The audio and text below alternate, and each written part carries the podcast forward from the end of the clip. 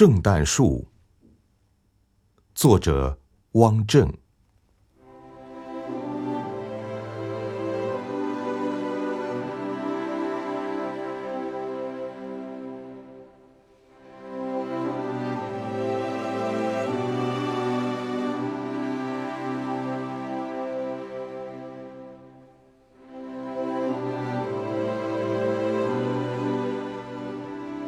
长大了，知道了圣诞节和圣诞树，我一下子想到了祖父扎的摇钱树，这不就是我们中国的圣诞树吗？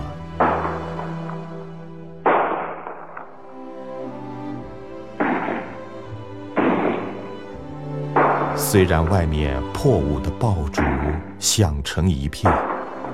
但还是不得不说，现在的过年简单的多了。前天一位同学打电话过来拜年，邀请我到他那儿去玩。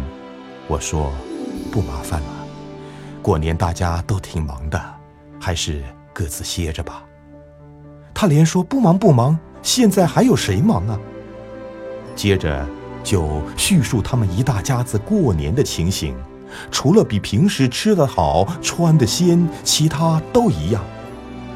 而这吃是吃在饭店，穿是穿在商场，哪像过去，吃要去买、去洗、去烧，穿就更麻烦了。一家人的穿真不是件简单的事儿，特别是对这家的母亲来说。说到这个话题。我的同学就回忆起他母亲的辛劳来。那时他母亲那个忙啊，年前忙，忙得没日没夜，等到了过年都忙得站不起来了。我们同学间很熟，上学时经常去他家玩。他的母亲，我们不少同学都认识，见过他门前屋后忙碌的身影，吃过他烧的可口的饭菜。我们非常怀念他，我们有多少这样可亲可爱的、忙了一辈子的母亲啊！回忆过了，唏嘘过了，电话放下，再回到爆竹声中，还是对现在过年的简单，有些说不出的淡淡的不解和遗憾。如果过年与平常没有了差别，那还叫过年吗？过年不仅是忙吃忙穿，它还有许多更重要的内容。我童年时的许多个年是在爷爷那儿过的，年在他们那一辈人心中是非常庄重、严肃与神圣的，好像并没有多少欢乐和享受。欢乐与享受的是我们这些不懂事的孩子，对于他们，是忙碌，是一道道不知从什么时候传下来的整套的程序和仪式。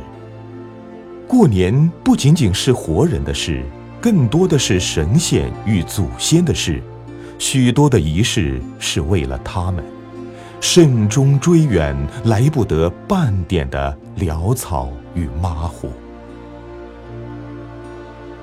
当然，大人们的严肃有时也会化作孩子们的有趣儿。在我的记忆中，有趣的有三件事：一是打屯子，我只记得这么说，但不知道怎么写，也没有请教过别人。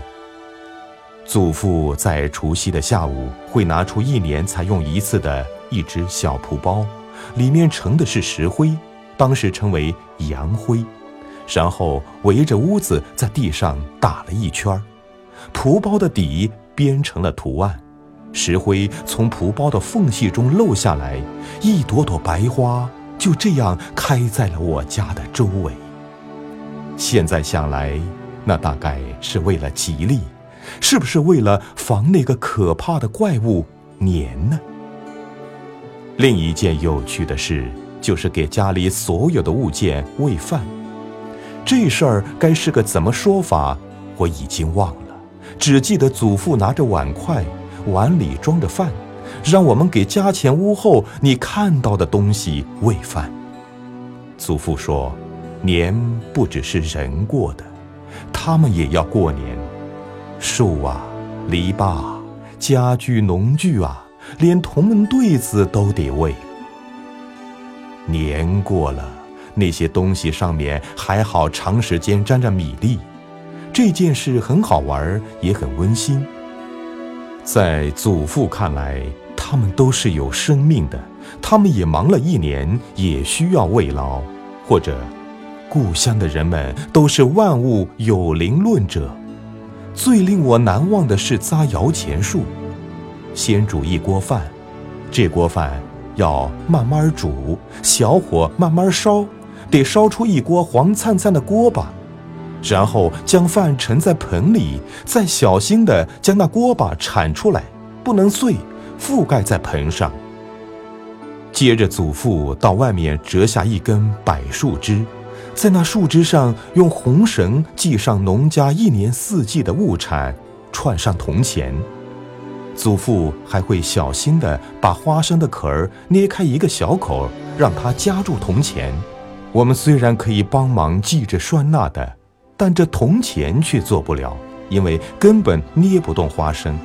最后，祖父将这祈祷来年五谷丰登、财运旺盛的摇钱树插在那盖着锅巴的饭盆上。正月里，这棵树一直茁壮地生长在案桌上，硕果累累，五彩缤纷。长大了，知道了圣诞节和圣诞树。我一下子想到了祖父扎的摇钱树，这不就是我们中国的圣诞树吗？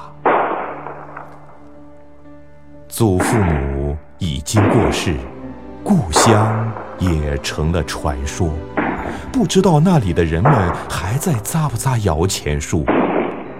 我想说的还是，没有仪式，年还在吗？没有了这些仪式，我们还如何寄托、缅怀和祈祷？祖父说：“年不只是为我们活人过的，这是一个农民关于年的哲学。”